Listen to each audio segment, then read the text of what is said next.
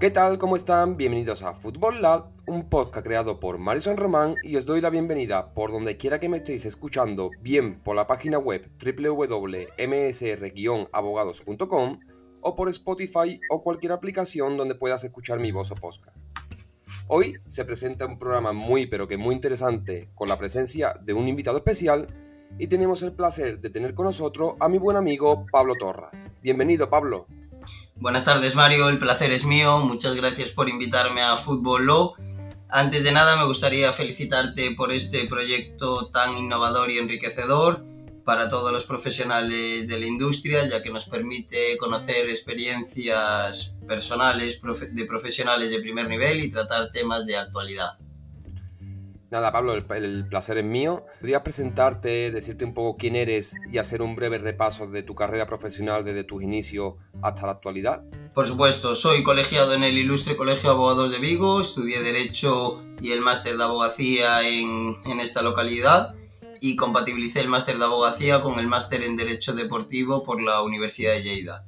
Varios años después hice el máster en Gestión de eSports de UDIMA y el máster en Derecho del Fútbol por Sport Law Institute. Además realizó artículos relacionados con Derecho del Deporte para Sport y Sport Law Institute principalmente y muchos de ellos los he compartido con, contigo y es un, un placer.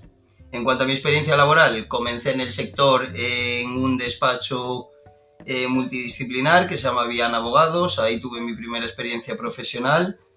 eh, posteriormente tuve una experiencia en la Fundación Celta, que fue una experiencia única ya que se cumplió mi sueño de estar vinculado eh, al club de mis amores y conocer el club por dentro, además de aprender de profesionales de primerísimo nivel que me han ayudado y todavía a día de hoy me siguen ayudando. Y posteriormente inicié mi andadura en el bufete Gandara Moure, que fue una experiencia muy bonita en la que tuve la responsabilidad de asumir la dirección del Departamento de Derecho Deportivo de la firma y en el que pude aprender de excelentes profesionales que dominaban todas las áreas del, derecho.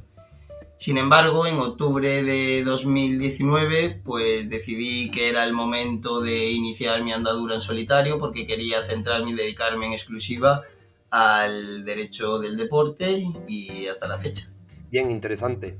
En el episodio de hoy vamos a tratar varios temas de, especial interés para nuestros oyentes, pero vamos a comenzar por la reciente decisión que tuviste por la subcomisión del Estatuto del Jugador de la FIFA respecto a un menor de edad por el artículo 19.2 letra A del Reglamento del Estatuto y Transferencia de Jugadores. Si te parece, Pablo, ¿podrías explicarnos brevemente las aristas de este caso? Eh, por supuesto, se trata de una familia de origen venezolana que decide trasladarse a España como consecuencia de la inestabilidad política, financiera y social que atraviesa el país. Pero para la familia resultaba complejo pues hacer el traslado de toda la familia en conjunto y por ello deciden hacerlo de forma escalonada. Primero llega el padre en 2018, luego llega la hija, iniciado el 2022, y posteriormente la madre y el hijo a finales de, 2022. Eh, la razón que motivó la llegada del resto de la familia fue la estabilización eh, de la familia en España gracias a la estabilidad laboral y económica que había conseguido el padre y que fue lo que facilitó que el resto de la familia pudiese volar a España y juntarse de nuevo aquí. La familia del menor se pone en contacto con un club para que pueda practicar de fútbol federado en las mismas condiciones que el resto de sus compañeros, pero desconocía las particularidades relativas a la prohibición de transferencias internacionales de menores, salvo las conocidas excepciones recogidas en el artículo 19. Por tanto, se solicitó la tramitación de la licencia al amparo del artículo 19.2a al entender que las razones que motivaron el traslado de la familia del menor no guardaban relación alguna con el fútbol más allá de toda duda razonable. A través de la documentación y de las declaraciones aportadas, pudimos acreditar que el traslado no obedecía a motivos relacionados con el fútbol, sino que respondía eh, a una situación en la que una familia se traslada de un país a otro en búsqueda de una mejor calidad de vida y de unas nuevas condiciones y oportunidades laborales. Todo ello a pesar de que el menor participó en, equipos de fútbol federado en su país de origen. Pudimos acreditar que el fútbol no solo no fue el motivo principal del traslado, sino que ni siquiera fue uno de los motivos que guardaba en relación con el traslado de la familia del jugador. Eh, por tanto, el factor futbolístico era inexistente y no existían razones futbolísticas que motivaron o influenciaron el traslado de los padres del menor a su nuevo domicilio. Lo único que quería en este caso el menor era practicar fútbol federado en las mismas condiciones que el resto de niños de la escuela y en condiciones de igualdad en relación con cualquier otro deporte que no contiene ninguna limitación como las que tiene el fútbol. No sé si estás de acuerdo conmigo, Pablo, pero cada vez estamos viendo como FIFA es más flexible a este tipo de casos, porque desde sus orígenes lo que motivó este, este tipo de normas es la, la flagrante llegada de niños pequeños que venían desde África y por agentes que viajaban a África para reclutar a, este tipo de chicos con estas habilidades y progresivamente hemos ido viendo cómo la FIFA ha ido introduciendo modificaciones a esta norma y últimamente pues estamos viendo cómo la FIFA pues está flexibilizando este concepto al entender que al fin y al cabo estamos tratando con niños. Tiene esa sensibilidad por una parte de respetar eh, la, norma y de dar esa flexibilidad para que los chicos puedan disfrutar del fútbol, pero por otra parte también se está encargando de protegerlos de movimientos a otros países o movimientos relacionados exclusivamente con el fútbol y, lo, y en cierta parte está mirando por el interés del menor, que al fin y al cabo es lo más importante cuando hablamos de una transferencia internacional de menores. Sí, efectivamente, bueno, y, y no ha sido el primer caso, incluso de forma conjunta, que hemos trabajado juntos y que hemos eh, conseguido justificar la excepción de uno de los apartados que justifican la transferencia internacional de, de menores. Es cierto que a finales de los años 90 el tráfico de menores se intensifica de forma alarmante, lo que motiva que muchos de ellos acaben abandonados en diferentes países. Esta situación obliga a actuar a FIFA, UEFA y la Comisión Europea y se acordó incluir la enmienda que hoy todos conocemos a través del artículo 19. Este artículo consiguió el objetivo de proteger a las menores y acabar con las prácticas abusivas que se venían cometiendo, pero también ha tenido efectos indeseados, como bien dices, al restringir eh, la esfera de libertades, especialmente la libre circulación de los menores de edad y de sus respectivas familias. Por tanto, considero que el análisis individualizado y las circunstancias concurrentes de cada asunto eh, serán determinantes para que se permita la transferencia internacional del menor, a pesar de la rigurosidad e inflexibilidad de los criterios aplicables, que como bien dices, cada vez FIFA está siendo más flexible, pero obliga a que la parte que presenta o que intenta eh, solicitar la tramitación, pues justifique eh, rigurosamente la excepción. En, este asunto celebramos que se haya analizado de forma exhaustiva la documentación presentada y que se haya permitido a, un menor eh, practicar fútbol de forma federada en las mismas condiciones que si, fuese, que cualquier otro deporte. Bien, pues especialmente te doy la enhorabuena porque conozco de primera mano lo difícil que, suele ser pues acreditar este tipo de situaciones y desde aquí pues animamos a cualquier agente, futbolista o club que nos esté escuchando a resolver tus dudas a través de nuestros correos personales o a través de redes sociales. Seguimos con el, con el episodio, aprovechando que tenemos aquí a Pablo para preguntarte. Pablo, eh, ¿qué te pasó en Argelia? ¿Qué caso tuviste allí? Bueno, pues eh, fue un caso particular, ¿no? Un caso particular me refiero porque al final uno no está acostumbrado a tratar eh, directamente con un país externo sin ningún abogado o colaborador de ese país de origen que te pueda ayudar a traducir los documentos y demás, por tanto, bueno, fue un caso complejo pero, pero enriquecedor. En este caso se trata de un futbolista argelino que presenta ante la Cámara Nacional de Resolución de Litigios una demanda de reclamación de cantidad y rescisión por justa causa contra un club también argelino por adudar cuatro meses de salario, no permitir al deportista entrenar con el primer equipo y por enviar al jugador a entrenar con el filial sin que hubiese acuerdo expreso entre las partes. Eh, tenemos que destacar que no existe componente internacional, por tanto, al no existir componente internacional, FIFA no es competente para conocer la, reclamación, por eso tuvimos que acudir a los órganos nacionales. Este es un aspecto importante, Pablo, porque aquel que, entiende del sector, si no hay el componente de internacionalidad en este, en este tipo de países, pues cabe el riesgo de que ocurra lo que posiblemente vaya a ocurrir en este caso, que yo lo desconozco, pero en cierta parte ya sé cuál es el tipo de procedimiento que se aplica. Y es decir, en ciertos países los tribunales arbitrales nacionales, por decirlo de alguna manera, están infectados, ¿no? Es muy difícil tener un procedimiento arbitrario. Y después de esta interrupción quería hacer énfasis en ese componente de internacionalidad porque FIFA, cuando vas a FIFA, te evitas de ir a este tipo de tribunales arbitrales nacionales. Y creo que es muy importante ir a un órgano donde tú tengas 100% la seguridad de que tu procedimiento va a ser arbitrario e independiente. Efectivamente, es lo que aquí sucedió, ¿no? Eh, a pesar de que, bueno, en la, en la, demanda presentada ante la Cámara Nacional de Resolución de Litigios eh, se resolvió a favor del futbolista, eh, no se le obligó a abonar una indemnización por el incumplimiento del, del contrato, es decir, no se le obligó al demandante a obtener ninguna cantidad en concepto de indemnización por el valor residual del contrato. Posteriormente, bueno, apelamos al Tribunal de Resolución de Conflictos Deportivos de Argelia, quien condenó al club a pagar al futbolista la cantidad de prácticamente 5 millones de, de dinares argelinos, sin que tampoco en esta segunda instancia se reconociese cantidad alguna a favor del jugador en concepto de indemnización por la ruptura del contrato con justa causa. Por tanto, a pesar de que ambos organismos identifican el incumplimiento del contrato de trabajo por parte del club y entienden que hay justa causa para que el jugador decidiese terminar de forma, de forma anticipada el contrato de trabajo, ambos órganos decisorios obvian condenar al club a abonar indemnización alguna a favor del, demandante, lo cual beneficia eh, al club única y exclusivamente. En este caso, el futbolista no pudo acudir al TAS por la falta de previsión de esta obligación en los estatutos de las federaciones miembros. Ello a pesar de que todos conocemos los estatutos de la FIFA, artículo 58 eh, reconoce que las decisiones adoptadas por las federaciones miembros pueden ser apeladas ante el TAS en un plazo de 21 días. Sin embargo, eh, analizando jurisprudencia, encontré un laudo de 2018 que desestima el recurso de un jugador de nacionalidad argelina que apeló curiosamente contra el mismo club argelino contra el que, contra el que estábamos demandando.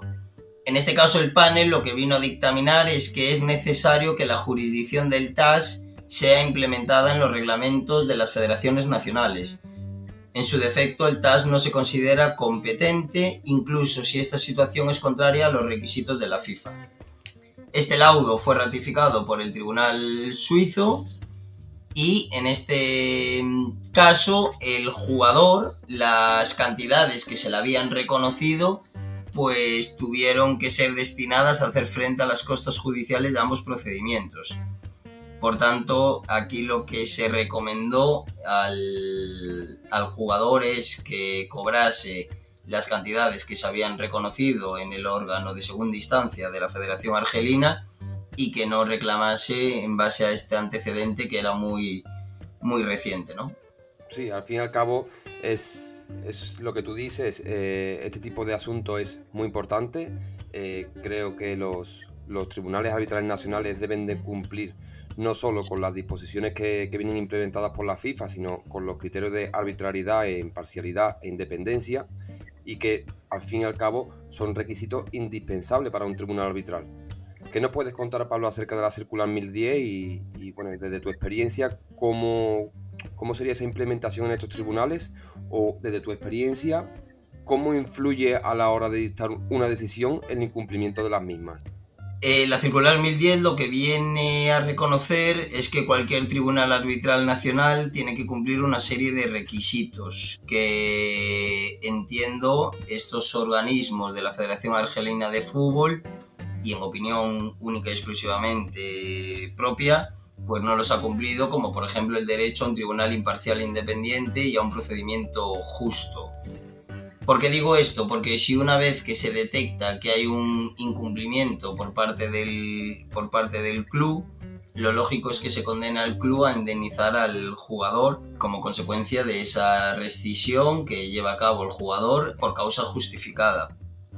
Entonces, el principio de estabilidad contractual no se ve protegido en esta parte y permite que ciertos clubes puedan resolver estos contratos sin que se les condene a abonar indemnización alguna, lo que fomenta las actuaciones de clubes poderosos a nivel institucional y, político. Y por último, destacar la falta de seguridad jurídica e indefensión que provoca eh, que el jugador quede en una especie de limbo jurídico ante el que no se puede defender. Por ello, creo que tanto FIFA como FIFPRO como los sindicatos nacionales deberían abordar esta situación ya no solo en la Federación Argelina de Fútbol, sino en otras federaciones donde sucedan o donde se identifiquen estos problemas para defender los derechos e intereses de los futbolistas. Un consejo, que el futbolista eh, se asesore antes de la firma del contrato para prevenir estas situaciones, porque entiendo que si se hubiese firmado una cláusula que determinase que el jugador tiene derecho a la totalidad del contrato en caso de que se reconozca la mm, rescisión sin justa causa por parte del club, ahí el club se ve obligado. En este caso no se había firmado una cláusula similar, pero sí que es cierto que al final el reglamento del Estatuto de Transferencia de Jugadores de la FIFA obliga a que la parte que rescinde un contrato sin justa causa tenga que indemnizar a la otra parte. Son de ese tipo de cosas que yo digo que no se necesitan, pero se necesitan. ¿Por qué? Porque la FIFA, sí, el reglamento de la FIFA en la mayoría de los países se termina cumpliendo. Pero hay veces que ciertos países, como pueden ser Argelia o países de, Latinoamérica, pues no se lleva a rajatabla de este tipo de, previsiones y al final el jugador termina perdiendo una gran cantidad de dinero. Ya lo estamos viendo en este caso. Está muy claro de que se debe la totalidad. Pero no se lo reconoce. ¿Por qué? Porque seguramente sin nombrar el club eh, que sea del caso que estamos hablando, seguramente sea uno de los primeros clubes de, la liga y tenga una gran influencia en este tipo de tribunales, o al menos parece ser de, que esa influencia existe, porque no tiene mucho sentido de que tú declares el contrato con justa causa y que finalmente no termines por reconocer la totalidad del salario. Igualmente, el consejo que, has tomado me parece muy importante. Todo jugador o agente que vaya a firmar un contrato de su representado o un contrato propio, creo que es muy importante que se asesore antes de la firma, porque al fin y al cabo tú lo sabes, Pablo, al fin y al cabo una coma o una simple palabra como reventa o, o venta o transferencia puede acarrear una diferencia de millones de euros, que estamos hablando de muchísimo dinero. Bien, pues seguimos con la siguiente cuestión que no es menos importante. A través de LinkedIn también vi como eh, pues recientemente tuviste un caso internacional contra un club de origen polaco. ¿Qué puedes contarnos, Pablo, sobre este asunto? Bien, se interpuso una, bueno, dos demandas ante la Cámara de Resolución de Disputas del Tribunal del Fútbol de la FIFA en representación de deportistas de origen español contra un club internacional concepto de reclamación de cantidad y por rescisión unilateral sin justa causa del contrato que vinculaba a las partes. Destacar en este caso que las partes habían suscrito, además del contrato de trabajo, otro de cesión de derechos de imagen del jugador y en el que las partes eh, acordaron que en caso de disputa serán competentes eh, los órganos nacionales de la Federación Polaca de Fútbol. En este sentido, eh, se defendió que el tribunal arbitral no cumplía los requisitos previstos en el artículo 22.1b, la circular FIFA 1010 y el reglamento estándar de la Cámara Nacional de Resolución y de Disputas, y que el acuerdo de derechos de imagen estaba destinado a formar parte de la relación laboral real debido a una serie de factores como por ejemplo pues que las partes del contrato de trabajo y del acuerdo de derechos de imagen eran las mismas o que la resolución del contrato de trabajo implicaba la resolución del contrato de derechos de imagen.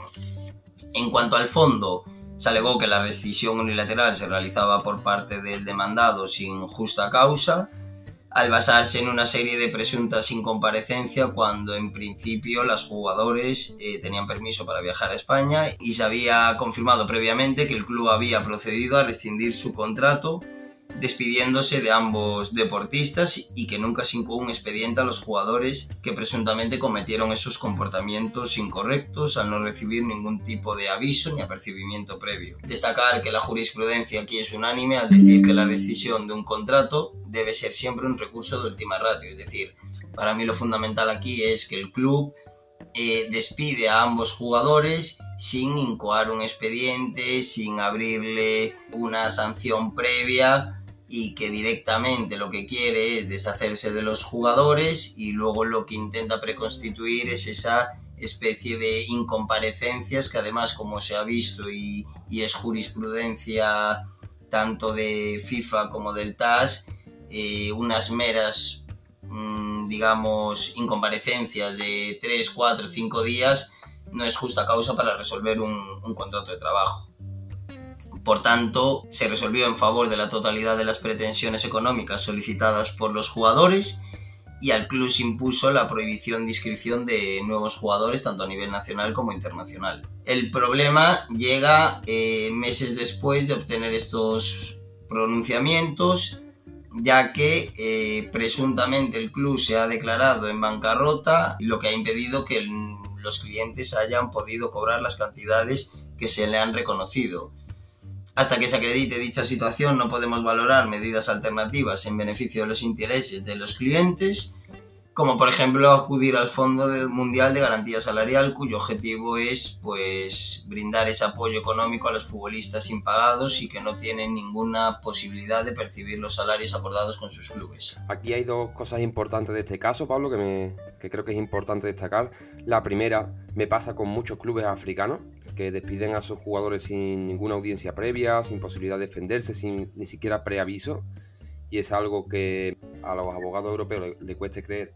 Este tipo de, acciones es mucho más frecuente de lo que pensamos. Y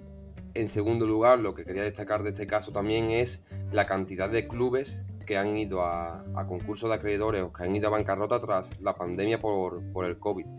Creo que que este tipo de, asuntos está a la orden del día y es muy importante que todos los jugadores sepan o que los abogados de los jugadores o sus agentes sepan que en el caso de que el club haya sucedido a otro club, pues los jugadores siguen manteniendo este tipo de reclamaciones y este tipo de deudas y que pueden recuperar ese salario o esas cantidades que, debieron ser pagadas. Cerrando con este con el tema de, de Polonia, vamos con el con uno de los últimos eh, asuntos del episodio y es que como dijimos al principio, además de ser abogado de clubes, eres el abogado de la Asociación Nacional de Clubes de Fútbol Sala Femenino y nos gustaría eh, pues que explicara un poco qué función desempeñas en la asociación y cuál es, y cuál es tu objetivo en el, en el puesto que ocupas. Pues mi labor es asesorar a todos los clubes que están asociados de fútbol sala femenino, tanto de primera división como de segunda, y les presto un, digamos, asesoramiento no integral, pero sí que todas las inquietudes, dudas y demás que se le generan en el día a día, pues estoy a disposición de los clubes para, para intentar resolverlas, ya sean subvenciones federativas, pues públicas, dudas con el reglamento o bases de competición, recursos ante comités federativos, etcétera, etcétera. Además, formo parte de un comité legal de la federación donde tratamos aspectos relacionados con el fútbol sala femenino y ayudo a crear y desarrollar un plan estratégico de crecimiento en favor de, esta especialidad deportiva. Y la verdad es que la relación con la federación es muy buena y esperamos poder seguir trabajando conjuntamente en beneficio del fútbol sala femenino. Además, también Estoy en contacto con el Consejo Superior de Deporte, nos reunimos habitualmente cada año y medio para intentar desarrollar alguna ayuda o algún plan específico en beneficio también del fútbol sala femenino porque es un deporte que debido al crecimiento, al auge que ha tenido el fútbol en los últimos años, pues em, se ha visto un tanto perjudicado en tanto en cuanto pues estamos viendo que las categorías inferiores están Em, yéndose de forma masiva al fútbol, porque al final no es lo mismo lo que genera el fútbol femenino en primera segunda división que a lo mejor lo que puede generar el fútbol sala femenino, que si bien es cierto que un tanto por ciento muy mayoritario de las jugadoras de primera división son profesionales y tienen licencia P, eh, no se puede comparar a las condiciones, por ejemplo, del convenio colectivo del fútbol femenino. Totalmente, totalmente de acuerdo. Y por último, que agotamos el tiempo de este episodio, me gustaría comentar algunos aspectos del nuevo reglamento de, agentes de la FIFA. Ya sabes que es un tema candente y que hay mucha incertidumbre respecto a este asunto, pero me gustaría tratar algunas preguntas para saber tu opinión. En primer lugar, ¿qué opinas del nuevo reglamento en líneas generales? Bueno, pues opino que el reglamento ha dado un giro 180 grados en relación a la anterior normativa, los agentes pasan a estar de nuevo bajo el paraguas de la FIFA. Es una normativa que a diferencia de la anterior puede calificarse o muchos se atreven a calificarla como restrictiva y por ello ha generado cierto rechazo de los agentes que han iniciado una cruzada en contra de este reglamento, a pesar de que considero tiene aspectos positivos que generará un efecto beneficioso dentro de la industria. Por ejemplo, eh, que FIFA tenga competencia sobre los litigios relacionados con los agentes, considero que es algo muy importante, así como la licencia internacional que habilite a prestar un servicio como agente en cualquier parte del mundo, que ya vimos que con la anterior reglamentación esto generaba muchos problemas porque debías inscribirte en cada federación nacional en la que realizabas una operación o que se exija también una formación mínima a quienes deseen operar como agentes. También con la anterior normativa se produjo, digamos, un auge de agentes y al final considero que, bueno, que hay que regularizar la profesión y que hay que exigir un, un cierto nivel para, al igual que se exige a los clubes y a todos los que formamos parte de la industria del fútbol, pues creo que irá en beneficio de la, del sector, ¿no? Eh, aspectos polémicos, pues bueno, los ya, ya de sobra conocidos, la limitación de los honorarios o, por ejemplo, la, la prohibición de, de, exclusividad. Totalmente de acuerdo. Es verdad que el reglamento, desde mi punto de vista, tiene muchísimas cosas buenas, pero por otra parte sí que cruza ciertas líneas rojas que creo que a los agentes pues le están afectando demasiados y y, que bueno, eh, veremos cómo finaliza esto tras el fallo del TAS y de la Comisión Europea. Licencia sí o licencia no. Es decir, a día de hoy, si tuvieras un cliente, ¿recomendarías que se sacara la licencia? Hombre, pues sí, porque para operar dentro del sector y que su trabajo pueda ser reclamado cuando exista componente internacional o nacional, desde luego, aunque ello implique la aceptación del conjunto de la normativa y su y su aplicación. Entiendo que los agentes eh, ya están buscando alternativas a esto y que los próximos meses serán clave para ver cómo evoluciona porque todavía estamos, bueno, se acaba de publicar recientemente el nuevo reglamento y, hay que esperar a ver el fallo del TAS eh, sobre si considera si alguno de los puntos eh, son o no nulos y los declara, vamos, si los anula y, y qué respuesta da ante la denuncia presentada. Bien, y por último, ¿algún aspecto que quieras comentar en relación con esta normativa? Pues me gustaría añadir que mm, corto medio plazo, si nada cambia, los medianos y pequeños agentes pueden salir un poco perjudicados con esta nueva normativa porque aunque sea en términos económicos, eh, considero que, favorece perdón, a los intermediarios en detrimento de los agentes, porque mientras que estos últimos prestan un asesoramiento integral durante los 365 días del año y a través de diferentes profesionales, eh, perciben los mismos honorarios que un intermediario que interviene de forma puntual en una operación determinada. Esto puede favorecer que desaparezcan muchos agentes porque no sea eh, rentable monetizar este asesoramiento integral personalizado que no consiste únicamente en la búsqueda de un equipo determinado, sino que su función eh, es mucho más amplia, pues gestión patrimonial, redes sociales, búsqueda de un colegio o casa en el nuevo país del jugador, asesoramiento sobre cualquier circunstancia externa al fútbol y demás. Creo que... Mm, que muchos agentes pueden replantearse si es o no rentable continuar con esta actividad ante la nueva limitación de honorarios y que eso lo que puede desembocar es que haya un trasvase de agentes a, a intermediarios. Coincido contigo en la idea de que la normativa quizá favorezca la intermediación por el hecho de las comisiones, que son diferentes, pero aquí, hablando con otros compañeros, veo como dos corrientes. Veo a aquellos que entienden que dentro de ese porcentaje tú puedes incluir, eh, o sea, se debe de incluir todo, todos los gastos y lo que genera la comisión de, intermediación o de representación. Por ejemplo, yo represento a un jugador y lo mando a, imaginemos, el ficha por Manchester United y me llevo un 5%, ¿vale? Hay algunos que entienden que todos esos gastos de avión, comidas, alojamiento y demás debe de incluirse ahí. Y en cambio después hay otra corriente que entiende que todos esos gastos, que, o sea, que lo que ha hecho la FIFA es remodelar, repensar el sistema, ¿vale?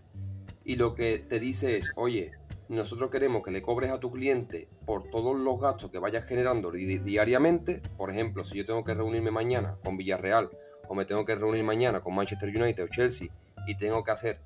dos días de alojamiento y tengo que tomar un vuelo para ir y volver,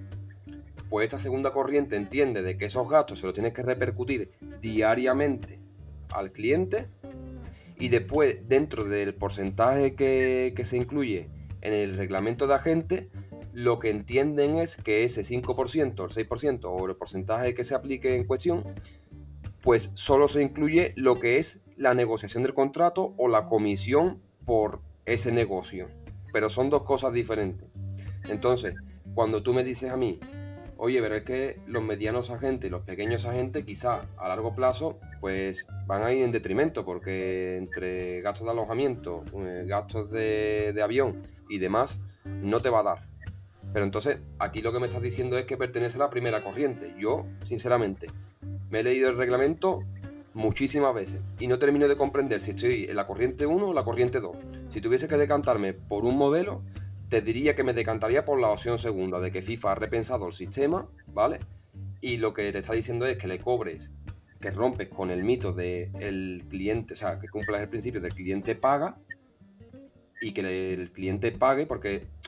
se viene con el pensamiento de que el jugador piensa de que la gente, pues que, oye, a mí la gente no me cuesta dinero. Entonces lo que yo creo es que FIFA ha repensado el sistema para decir, oye, pues cualquier gasto diario que se genere lo vas a tener que pagar. Y después, por el negocio, es decir, por buscarte un equipo y llevarte a, yo sé, a un equipo de la Premier o llevarte a un club de Polonia o llevarte a tal sitio, pues vas a cobrar ese porcentaje. Entonces, entre estos dos modelos, yo me decantaría más por el segundo, pero no estoy 100% seguro de que esas sean las intenciones del reglamento o que sean las disposiciones que deberemos de aplicar. Yo, Mario, aquí un apunte, si me permites, y para concluir. Creo que, como bien dices, te has leído mucho el reglamento, todos nos hemos leído mucho el reglamento, y aún así, sobre alguna cuestión como la que tú planteas, se siguen generando dudas. Por tanto, creo que ahí eh, FIFA va a ser quien tenga que realizar algún tipo de aclaración al respecto. No sé si tendremos que esperar a que haya algún tipo de o alguna jurisprudencia sobre este asunto o si se publicarán, bueno, pues una serie de notas aclaratorias más precisas sobre las dudas que todavía se plantean, porque sí que hemos visto que ha habido algunas notas aclaratorias ya sobre puntos sobre los que había cierta incertidumbre o no quedaban del todo del todo claros. Bien, pues hasta aquí el episodio de hoy. Eh, gracias Pablo por haber venido a Football Lab. Como ya sabes, esta siempre será tu casa y esperamos pues tenerte de vuelta pronto. Muchas gracias Mario por invitarme, ha sido un placer, me he sentido súper cómodo, he pasado un rato muy agradable, espero que a nuestros oyentes les parezca interesante la intervención y desde aquí os animo a seguir Football Lab para escuchar testimonios personales de abogados especializados en derecho del deporte y para mantenerse actualizado de todo lo relacionado con nuestro sector. Un fuerte abrazo a ti y para todos nuestros oyentes. Un abrazo amigo, nos vemos pronto.